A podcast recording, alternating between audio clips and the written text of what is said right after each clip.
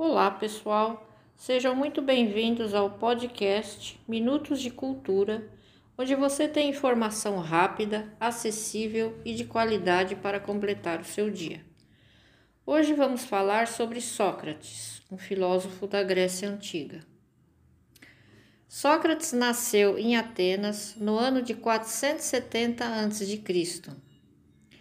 Ele foi um grego de origem humilde que revolucionou o pensamento ocidental de tal modo que foi condenado à morte no ano de 399 a.C. Naquela época, a maioria dos filósofos antigos deveriam ter posses para se dedicar ao ócio filosófico, ou seja, para não precisar trabalhar. Sócrates era filho de um artesão e de uma parteira. Trabalhou com seu pai na juventude e depois ingressou em campanhas militares em guerras. Dentre as mais conhecidas está a Guerra do Peloponeso, que foi um conflito onde Atenas e Esparta disputavam o domínio da Grécia Antiga. Durou aproximadamente 30 anos e foi vencida por Esparta. Sócrates lutou em um destacamento no ano de 431 a.C e em outro destacamento por volta de dez anos mais tarde. Era considerado um soldado corajoso e de grande resistência física. Como ele era envolvido em práticas de esporte, informação política e científica, isso trouxe benefícios nas suas características culturais e na sua personalidade de pensador. Sócrates ficou conhecido por ter iniciado um período da filosofia grega antiga, o período socrático ou antropológico. A partir daí, a filosofia começou a abordar questões essencialmente humanas, vinda das relações humanas e do convívio em sociedade, como a justiça, o bem, a moral e a verdade. Seus biógrafos contam que certa vez, ainda na sua juventude, Sócrates visitou o templo de Apolo, na cidade de Atenas, e ficou impressionado com a escrita entalhada no templo que dizia: Conhece-te a ti mesmo. Essa frase tocou Sócrates tão fundo que ele percebeu que qualquer conhecimento posterior do mundo requeria antes um conhecimento de si mesmo.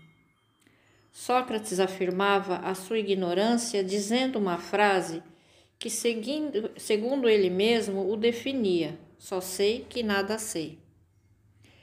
Esse reconhecimento da sua ignorância foi uma marca fundamental para estabelecer o seu caráter questionador de sábio.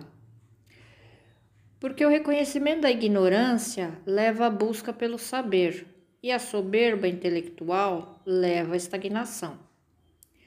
Na mesma ocasião que ele visitou o templo de Apolo, Sócrates consultou o oráculo de Delfos, que o qualificou como o mais sábio dos homens da Grécia. E então, Sócrates recebeu isso como uma missão, levar a sua sabedoria consigo e adiante. A partir daí, Sócrates começou a vagar pelas ruas de Atenas, conversando com as pessoas, questionando-as por meio da prática, o seu método. Não temos escritos deixados diretamente por Sócrates. O que se conhece dele são relatos dos seus discípulos, entre eles dois se destacam, Platão e Xenofonte. Sócrates se dizia um parteiro de ideias. Sua missão era a missão do diálogo, que levava as pessoas à evidência da própria ignorância.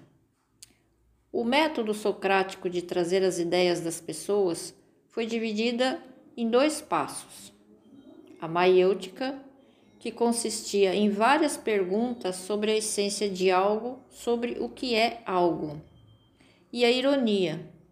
A resposta em tom irônico dado às pessoas servia para desconcertá-los e mostrar que o conhecimento que eles julgavam ter estava, na verdade, incorreto. Com esses métodos, Sócrates levou sua sabedoria ao povo ateniense. Ele foi um dos primeiros a falar da necessidade de se defrontar não com as opiniões, mas com a verdade. Diante de qualquer forma de governo e de qualquer autoridade constituída, Sócrates prestava primeira obediência aos ditames de sua própria consciência.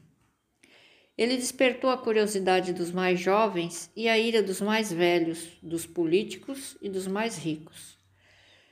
Foi vítima de uma perseguição política que resultou em uma acusação.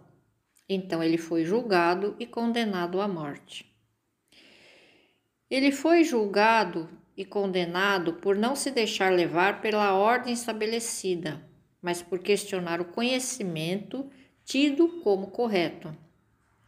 Sócrates dizia que a virtude só poderia ser obtida mediante o conhecimento verdadeiro dos conceitos e das essências, e a sua missão era mostrar às pessoas que elas poderiam obter tal conhecimento começando por um processo de autoanálise que terminaria no questionamento e no conhecimento do mundo.